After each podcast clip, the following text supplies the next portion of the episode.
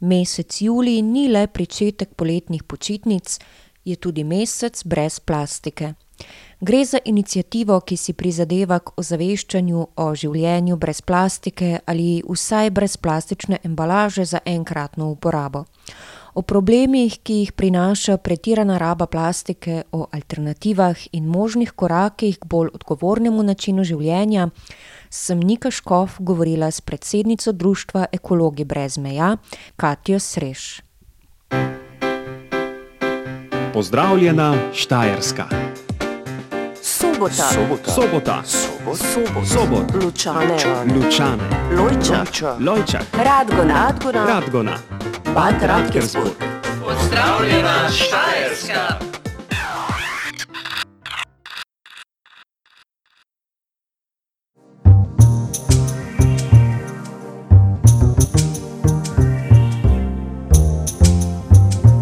Agora Divan. Vsak dan od 13 do 15. Plastika je trpežen in lahek material, ki je močno vplivala na naš vsakdan v zadnjih stotih letih. Njena trpežnost, ki je bila ena izmed razlogov za njeno pojačano uporabo, pa je tudi tista lastnost, ki nam predstavlja težave, kadar govorimo o tem, kako ravnati s plastičnimi odpadki. Podatek o tem, da je štirideset odstotkov proizvedene plastike plastike za enkratno uporabo, in dejstvo, da ravnanje s plastičnimi odpadki ni dobro urejeno, je zaskrbljujoče. Prav tako lahko opažamo eksponentno rabo plastike, več kot petdeset odstotkov kadarkoli proizvedene plastike je bilo namreč proizvedene v zadnjih petnajstih letih. Onesnaževanje s plastiko, katere zadnja postaja so pogosto oceani, predstavlja velik okoljski problem. Ena izmed akcij, ki na to opozarja, je Julij brez plastike, ki poteka zadnjih enajst let. Gre za kampanjo, h kateri se lahko pridružujejo številne nevladne ali vladne organizacije in pa drugi zainteresirani posamezniki ali skupine. Julij brez plastike je mesec, ki je namenjen ozaveščanju o življenju s čim manj plastike, predvsem tiste za enkratno uporabo. Govorim s Katjo Sreš, predsednico društva Ekologi brez meja, ki je ena izmed bolj aktivnih organizacij na področju varovanja okolja v Sloveniji. Katja, katera so tista prizadevanja, ki jih Ekologi brez meja brezpogojno zasledujete?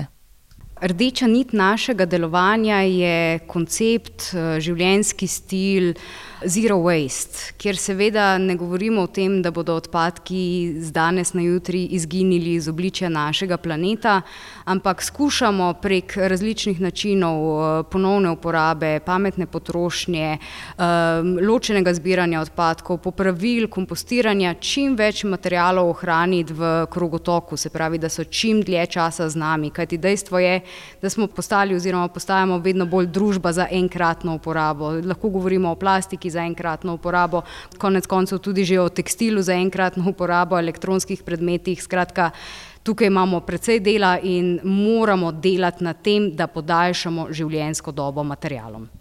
Zakaj je to tako pomembno, zakaj je to tako nujno?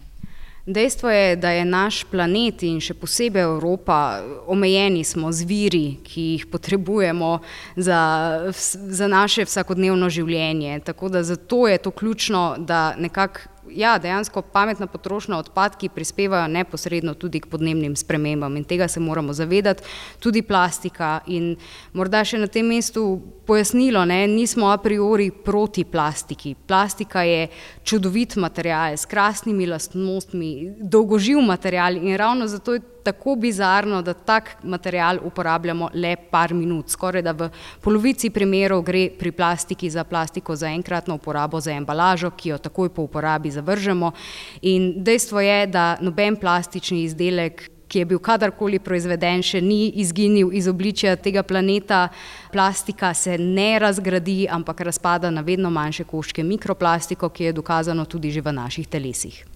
Na samem začetku si je nagovorila Katja številna različna področja, ki so pomembna pri ozaveščenem, bolj trajnostnem, vzdržnem načinu življenja. Mesec julij je pa posvečen prav plastiki. Sedaj si že omenila to, da ne gre za a priorno nasprotovanje, ampak za pomen ozaveščanja in zavedanja tega, da je plastika trdoživa in da je ne moremo uporabiti samo enkrat. Iz tega me zanima, kje so denimo tista področja v vsakdanu, kjer so prvi koraki najbolj izvedljivi. Zagotovo pri teh klasičnih izdelkih za enkratno uporabo, kar se tiče plastične embalaže, ne, tukaj imamo plastenke, imamo plastične vrečke, slamice.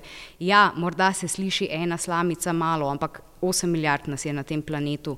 Ogromno prinese potem ta skupna količina, ne, in morda se sliši tudi nepomembno, da se s tem ukvarjamo, ampak dejansko ni. Že če bi vsak od nas omejil uporabo teh predmetov, konec koncev obstajajo že čudovite, cenovno ugodne alternative za večkratno uporabo, ki se nam dolgoročno seveda tudi splačajo, ne, samo treba je sešteti, koliko v bistvu mi porabimo sredstev za nakup neke pijače v plastenki, ko pa bi lahko na primer točili vodo iz pipe, če imamo to možnost. Skratka, zero waste življenjski slog po mojem mnenju je tudi način, da privarčujemo nekaj sredstev in ne samo prispevamo k ohranjanju okolja. Tako da to so te klasične zadeve, potem pa lahko gremo seveda še korak dlje, nakupujemo z lastno embalažo, na primer na tržnici, v zero waste trgovinah.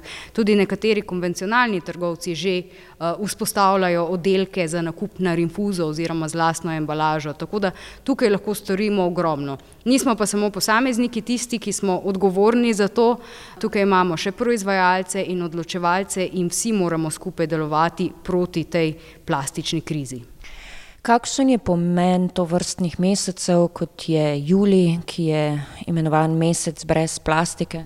Predvsem glavni namen je, da postavimo te pomembne teme v spredje. Takrat so seveda mediji bolj pozorni, uh, sicer julija ne poteka pouk, ampak ponavadi se v šolah posvečajo tudi takšnim okoljskim dnevom. Konec koncev tudi podjetja že organizirajo kakšne trajnostne akcije za svoje zaposlene in je pomembno, da imamo takšne dneve.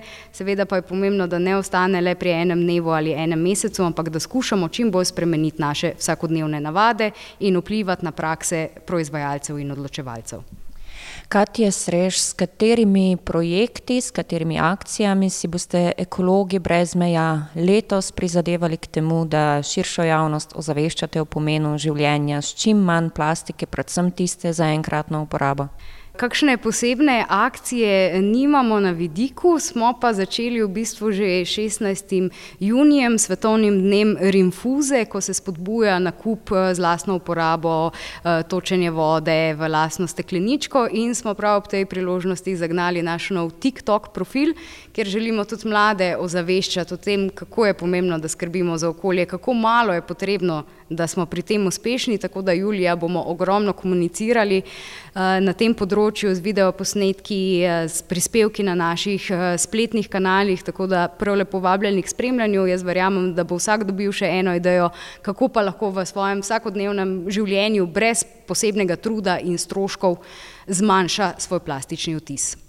Kaj je tisto, kar skozi svoje dosedanje izkušnje opažaš, je glavni motivator pri ljudeh, ki se odločijo spremeniti način življenja? Gre namreč za korak, ki terja nekaj vztrajnosti, ki terja to, da se zavedamo, da s svojim vsakdanom vplivamo na širše pogoje za bivanje na Zemlji. Zagotovo je en pomemben faktor ozaveščenost, se pravi, da sploh vemo, da imamo problem s plastiko, da imamo problem z okoljem. Potem je potrebna tudi morda neka krizna situacija, ko se začnemo zavedati in razumeti, da so recimo požari na Krasu povezani tudi s tem, kar mi počnemo trenutno na našem planetu. Skratka, faktorjev, motivatorjev je veliko, opažamo, da je recimo med našimi sledilci največ mladih oziroma mladih, predvsem družin, se pravi, ko se ti spremeni v življenju neka točka, kjer moraš gledati tudi dlje od svoje življenjske dobe, se spremeni tudi način ravnanja. Skratka, ampak ozaveščenost se mi zdi ena taka ključna točka, kjer je pomembno, da čim več ljudi sliši o tem, konec koncev res ni potrebno veliko, zaenkrat, če imamo izbiro, da se lahko odločamo med tem, ali skušamo živeti čim manj plastike, skušamo se čim bolj trajnostno premikati z javnim prevozom, uh, skušamo živeti s čim več rastlinske prehrane. Skratka, opcij imamo še zaenkrat veliko, ampak enkrat pa bo prišla točka, kjer pa bomo morali vse to početi, tako kot COVID, ne, ki nas je v bistvu ustavil, vsaj za tistih 14 dni v celoti. Ne. Tako da marsikaj se da in zdaj imamo čas, da res še začnemo nekako udobno in uh, skupaj nekako poskrbimo za to, da ne bo prišlo do te kritične točke. Na katera vprašanja ali pa na katera dejstva bi obrnila pozornost tistih, ki so morda na področju varovanja okolja, prilagajanja svoje vsakdanje življenjske prakse skeptični? Tu je sporočilo zgolj eno. Varovanje okolja je zelo egoistično dejanje, kajti ja, naš planet bo preživel, vprašanje je, koliko časa bomo na njem obstali mi. In dejansko s tem, ko varujemo okolje, varujemo naše zdravje. Kot sem omenila, plastika je v našem telesu, to je dokazano, je v krvi, je v urinu, je v maternici, v pljučih, raziskave se vrstijo ni pa še točno jasno, kako zelo oziroma v kolikšnem deležu plastično onesnaževanje naših teles vpliva na razvoj bolezni. Vemo, da vpliva na uh, motnje pri pozornosti otrok, vemo, da vpliva na sposobnost reprodukcije, da vpliva na hormonske sisteme. Skratka, gre za hormonske motilce, ki so prisotni v teh izdelkih, ki jih vsakodnevno smo z njimi v stiku in prehajajo v naše telo. Zato dajmo poskrbeti za svoje zdravje in posledično dajmo poskrbeti za okolje. In kot sem rekla, če preudarno živimo, lahko tudi prihranimo. In to, to so ti faktori, no, mislim, da gre vse z roko v roki.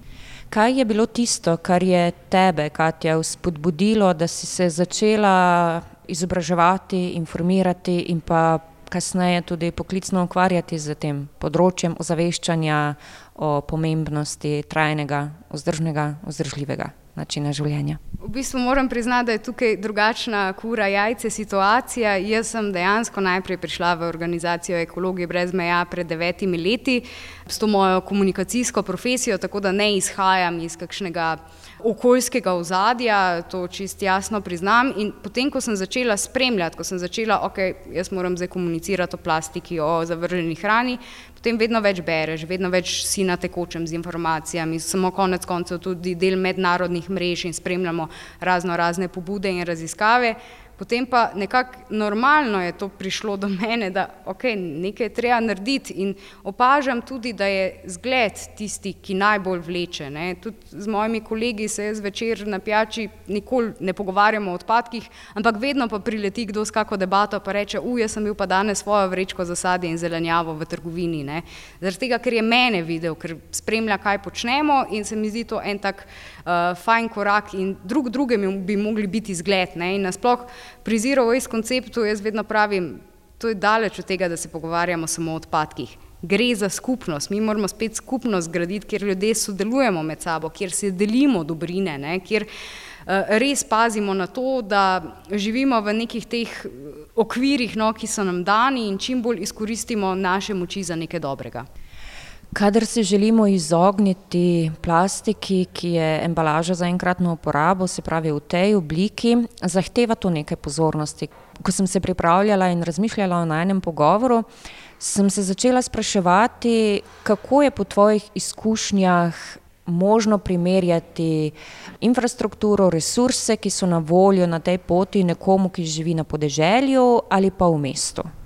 Različno je, imamo prednosti in slabosti v obeh scenarijih. Naprimer, na podeželju imamo neposredno dostop do pridelovalcev hrane, do kmetov, kamor brez težav večinoma priješ svojo embalažo in tudi tem proizvajalcem je to zelo fajn, ker nimajo stroška potem s to embalažo in dela s tem. Skratka, tukaj je dostop lažji, medtem ko pa v večjih središčih se pa recimo odpirajo trgovine na infuzo, kjer lahko dobiš čistila v lasno embalažo, kozmetiko, eh, žitarice itd. Skratka, imamo prednosti in slabosti pri obeh in naravno zato smo mi tudi že pred leti razvili osrednji slovenski portal za spodbujanje ponovne uporabe manje več.si, kjer smo pripravili zemljevid vseh teh priložnosti možnosti, kjer lahko nakupujemo z lastno embalažo. Naj si bo to kakšna specializirana zero waste trgovina ali pa kakšna manjša ekološka trgovina, ki že ponuja določene izdelke. Skratka, da se, no, seveda ne vsega, tudi pri meni doma se bo še našla plastična embalaža, ampak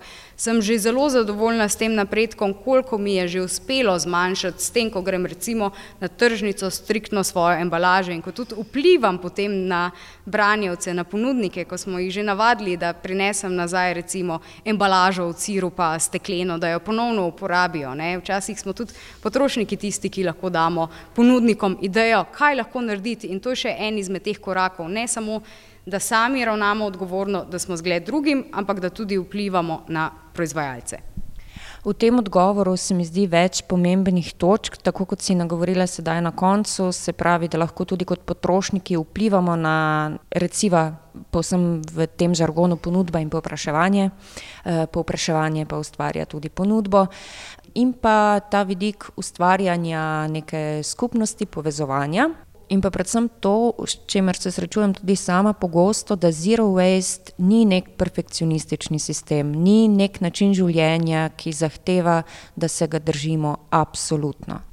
Ja, in to je, mislim, da upam, da glavno sporočilo najnega pogovora. Ne gre še za enkrat, ne moremo biti perfektni, ker nam tega ne omogočajo odločevalci in proizvajalci. Kot sem že omenila in še večkrat bom, potrošniki lahko prehodimo samo določen del poti do družbe z manj odpadki. Dalje nam morajo ponudbo omogočati proizvajalci z zakonodajo vplivati na to in spodbujati dobre prakse odločevalci. Tako da tukaj imamo še kar nekaj dela. Je pa res, da so morda spremembe vsakodnevnih navad, čeprav teh manjših, lažje čez noč sam pri sebi lažje nekaj spremeniš, da se bo sistem spremenil, delamo na tem, se trudimo, ampak dejstvo je, da to ne bo šlo čez noč, niti s korporacijami, niti z odločevalci. Tako da tisto je tek na dolge proge, ta kratek šprint pa lahko vsak pri sebi že opravi, že danes, konec koncev, in se jutri odpravi recimo v trgovino svojo embalažo, kjer se pač to da. Nekatere spremembe smo na tem področju že lahko zasledili, če nagovoriva konkretne produkte, recimo vatirane palčke, pa slamice. Ali lahko poveš morda kaj o pomenu tega, o pomenu oblikovanja neke skupne politike na področju ponudbe izdelkov in embalaže, kje smo sedaj, kam moramo priti? Super se mi zdi, da smo del te evropske družine ki nam včasih narekuje malce bolj ambiciozne korake, kot pa bi jih posamezne države sicer izvedle. Je pa res, da recimo s to uh, direktivo o zmanjševanju vpliva plastičnih izdelkov na okolje, morda še nismo tam, kjer bi želeli biti. Ravno zato, ker se morda premalo poudarja pomen ponovne uporabe, se pravi večkratne rabe izdelkov. S tem, da mi plastični izdelek nadomestimo z drugim materialom za enkratno uporabo, nismo naredili skoraj da nič. In problem imamo zdaj konkretno naprimer pri bioplastiki, ki lahko obsega razno razne definicije od tega, da je proizvedena iz bioloških materijalov, da se razgradi na domačem kompostu, industrijskem kompostu. Skratka, potrošniki smo zmedeni. Zmedeni so naprimer organizatorji prireditev, s katerimi ogromno sodelujemo in so naprimer soočeni situacijo, ko uh, občina določi, da ne smejo več uporabljati uh, plastičnih kozarčkov za enkratno uporabo, po drugi strani si nabavijo biološko razgradljive kozarce, ki pa jih potem komunalno podjetje noče prevzeti kot biološki odpadek. Tako da tukaj imamo zdaj eno veliko polje zmede in zato je konec koncev najlažja rešitev, da res posežemo po ponovni uporabi in ne razmišljamo o tem, kako bi plastiko nadomestili z drugim materialom. Ker morda bomo pa čez 50 let se pogovarjali o tem, kako je ja, bioplastika slaba in jo je treba spet zamenjati. Morda se bo krogotok obrnil in bomo spet prišli do papirja. Ne, Tako da ja, ponovna uporaba, res daljšanje življenjske dobe materialov, to je ključno. In glede na to, da izpostavljava ponovno rabo in pa da je tudi mesec juli namenjen ozaveščanju o življenju brez plastike in seveda cilja predvsem na tisto, ki jo po enkratni uporabi zavržemo, me zanima, ali imaš morda na voljo kakšne informacije, številke za to, da si lahko predstavljamo, kje z to neracionalno rabe, pla, rabo plastike danes smo. Ja, številke so kar grozljive. Morda se mi zdi najbolj poudariti, oziroma najbolj ostane v glavi vedno podatek, da globalno recikliramo manj kot 10 odstotkov vse plastike. Ne? Marsikatera korporacija, proizvajalec nam želi povedati, da je recikliranje tista luč na koncu tunela, ampak to očitno ne drži. Zelo malo teh odpadkov se dejansko reciklira, pa še to potem gre ponavadi v izdelke slabše kakovosti, tako da reciklaža ni rešitev, je zgolj izhod v sili. In to potem tudi nekako usmišlja našo bitko na tem področju, da se trudimo za čim več ponovne uporabe. Nasploh pa 50 odstotkov uh, plastike uporabimo za embalažo, za enkratno uporabo. Mi smo naprimer delali tudi zanimivo analizo košarice dobrin. Analizirali smo 67 najpogostejših izdelkov, ki pristanejo v naših nakupovalnih košaricah in vozičkih in ugotovili, da je večina zapakirana v plastiko, da gre za več slojev. Težave povzročajo tudi različne vrste plastike v enem izdelku, tako da tukaj je ogromno, ogromno področji, kjer bi se lahko izboljšali, naprimer že res z, maj, z majhnimi koraki. Torej, Katja Srež, predsednica Društva Ekologi brez meja, po tem današnjem pogovoru, v katerem smo poskušali prikazati različne uh, vidike in pa argumente za to, da si je pomembno prizadevati k življenju v okolju, ki je prijazno do ljudi, me zanima, kje si lahko tisti, ki imajo interes, morda preberejo še več, kam bi jih usmerila ti, namreč tudi to je ena pomembna stvar da se v poplavi informacij, ki so nam na voljo, odločimo za tisto, ki je zanesljiva. Zagotovo smo nevladne organizacije en izmed bolj verodostojnih virov informacij, zato vabim k spremljanju ne samo nas, ampak tudi drugih okoljskih organizacij v Sloveniji. Mi smo fokusirani na odpadke, komuniciramo na vseh družbenih omrežjih, smo prisotni kot ekologi brez meja, tudi spletno stran imamo na voljo mesečne novičnike. Eh, še posebej bi še enkrat izpostavila portal Manje več, kjer tudi omogočamo opis informacij in se, si želimo širiti čim več dobrih praks. Naprimer imamo tudi zemljevid mojstrov, ki karkoli popravljajo, eh, seznam um, second hand trgovin, izposojevalnic. Skratka, gre za en tak zemljevid vseh dobrih praks no, za podaljševanje življenjske dobe izdelkom. Seveda pa tudi mediji so tukaj tisti, ki vedno bolj nekako komunicirajo o tej problematiki in spremljamo oboje, bodimo aktivni, postavljamo vprašanja nam, medijem, eh, podjetjem, državi, skratka, bodimo tudi včasih malce pogumni in glasni. In glede na to, da z današnjim prispevkom vstopamo in začenjamo juli, mesec brez plastike, morda še kak namik in pa vzpodbuda Katja za vseh naslednjih 31 dni, ki nas čakajo, in pa seveda tudi v kasnejših mesecih. Vsak človek je svoj gospodar. Uh, to opažam tudi naprimer, pri vodenju lokala, kjer um, opažam, da se da da da, da imamo konec koncev že precej izbire in se lahko odločamo za odgovorno izbiro in vplivamo tudi svojim ravnanjem na druge. Tako da skušamo morda najti eno, eno spremembo, ki jo uvedemo v tem enem mesecu in potem ostane z nami za vse življenje. Predvsem pa res, da se, da se res ne bimo te plastike za enkratno uporabo, plastenk, uh, embalaže za hrano. Skratka, ogromno je tega in morda, da vsak pogleda najprej v svoj zabojnik za odpadke z plastično embalažo in preveri, kaj je tistega res največ in kaj bi morda lahko nadomestil z bolj trajno obliko. Tako, Katja Sreš, najlepša hvala za spodbudo, dragi poslušalci. Kot ste slišali in kot je Katja povedala tudi iz svojih izkušenj, korak za korakom je tista sprememba, ki šteje največ in ki je tudi najbolj vzdržna tako za vaše vsakdanje življenje, kot za okolje samo, ki ga imamo in je seveda za nas eno in edino. S tem se torej začenja tudi juli, mesec brez plastične embalaže, vsaj tiste za enkratno uporabo. Želim vam veliko radovednosti in užitka ob tem, ko raziskujete, kaj je tisto, kar lahko spremenite v svojih življenjih, tudi zato, da bodo za vas bolj kakovostna.